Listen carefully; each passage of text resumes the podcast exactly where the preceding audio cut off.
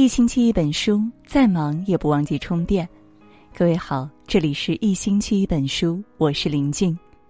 今天和大家分享的文章：高考成绩出来了，所有的沉默背后都是一种善良。一起来分享。这几天各省的高考成绩陆续发布，上千万的考生迎来了命运的分界线。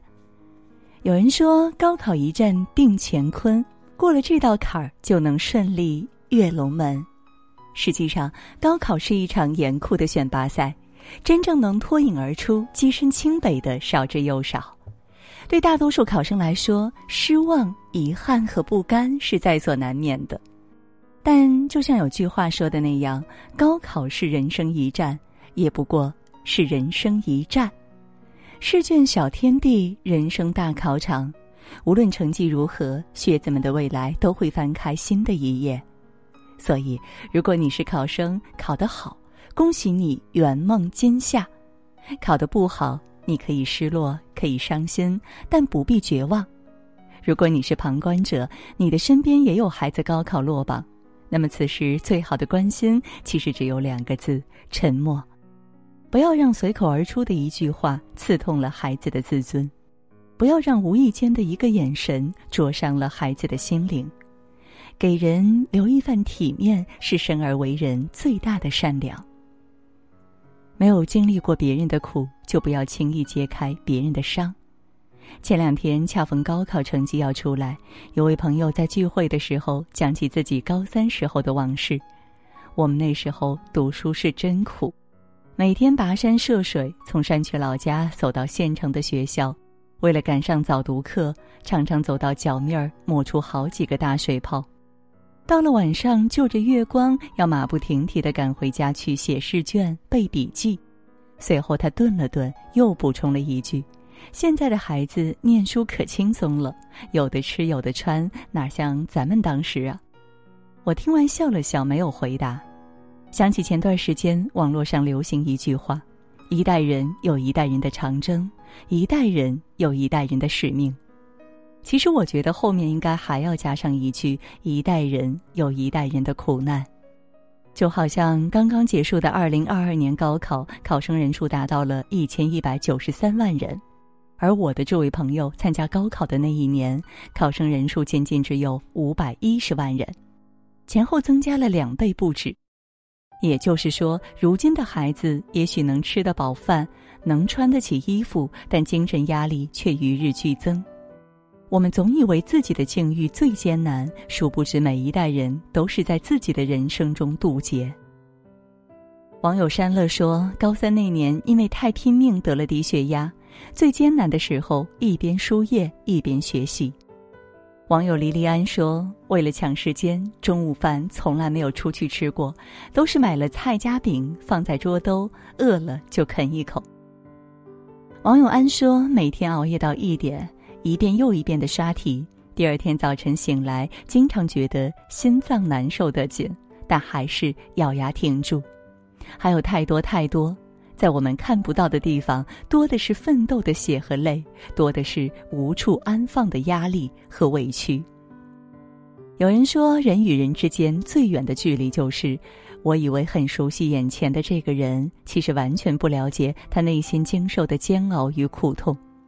千万不要觉得孩子们都是想太多，都是矫情，那种付出汗水却得不到回报的苦闷，你未曾经历。那种披星戴月的坚持，却一夜归零的痛楚，你不能体会。既然无法感同身受，就不要妄下判断，因为你有口无心的一句话，也许就否定了他人三年的努力。你自以为是的玩笑，可能正好割开了那道未愈的伤口。人生本就不易，未曾经历过别人的苦，就不要轻易揭开别人的伤。看透不说透是智慧，看穿不拆穿是涵养。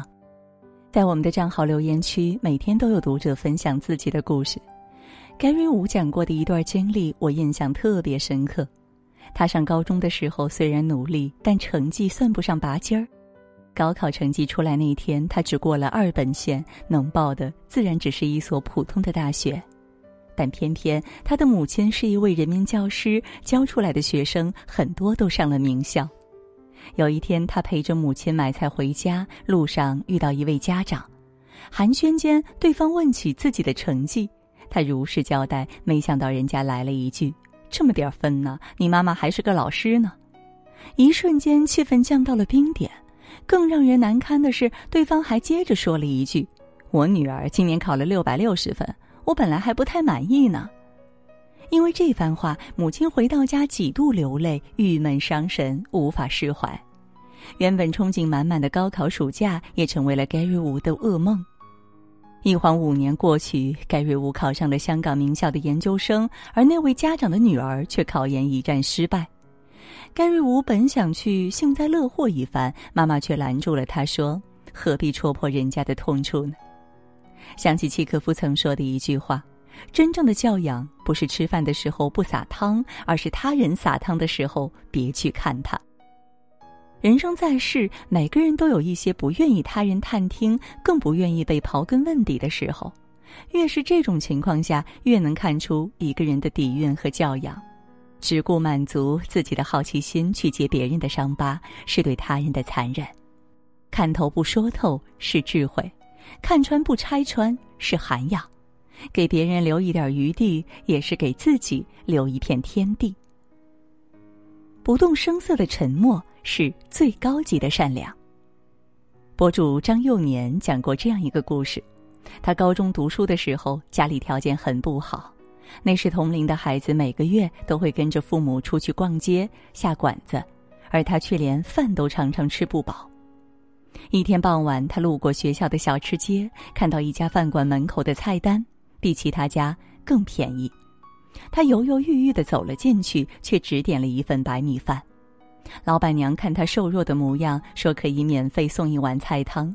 他想到菜汤不要钱，又多叫了一份，说明天带到学校当午餐。结果，当老板娘把碗端上桌子的时候，张幼年看到了堆成小山一样的白米饭。他饿极了，不管不顾的开始狼吞虎咽了起来。吃到一半，他的眼中就泛起了泪光。原来，在那碗白米饭的下面，藏着满满的肉臊子，还有一颗卤蛋。《道德经》有言：“善行无辙迹。”越是善良的人，越能体察到别人的不容易，并给予一份温柔的沉默，让人倍感温暖。作家新竹在《人生不确定》一书中写过自己的一段经历。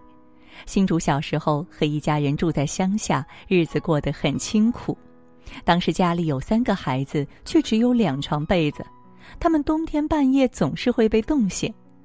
有一天，他跟随母亲前往大姨家做客，临走时，大姨拿出一条毛毯，说：“毯子放着都被虫子磕了，不如让新竹母亲带走，免得浪费。”他们欢天喜地将毛毯抱回家，一路有说有笑，因为从此大家可以不再受冻了。多年后，新竹长大成人，他才蓦然发现，那时候大姨也是穷人，怎么会有多余的毛毯呢？之所以这样说，不过是怕伤害到他们的自尊心罢了。柏拉图说：“要仁慈，你所遇见的每个人都在打一场艰难的仗。”当你见过各种各样的人，看过不同的生活，就会明白，有些潦倒失意的背后，也许是难言的苦衷；有些寒酸凄苦的外表下，也许是常人难以体会的悲凉。相比起大张旗鼓的关心，不动声色的沉默，才是最高级的善良。一直很喜欢这样一段话：真正的善良是行善而不扯起善良的气质。是风光霁月，暗时不欺；是积德不需要人见，善意狂如清流。高考成绩出来了，给他人最好的关心，不是追问和打扰，而是将所有的好奇的话语默默咽下，保留一份沉默，成全一份体面，呵护一段关系。要明白，一场高考检验的不只是学生的成绩，更是每一个普通人的素质和修养。点亮再看，与朋友们共勉。好了，今天呢和大家分享的文章到这儿就结束了，感谢各位的守候。喜欢我们的文章，也别忘记了文末给我们点个再看，让我们相约明天。也祝各位每晚好梦，晚安。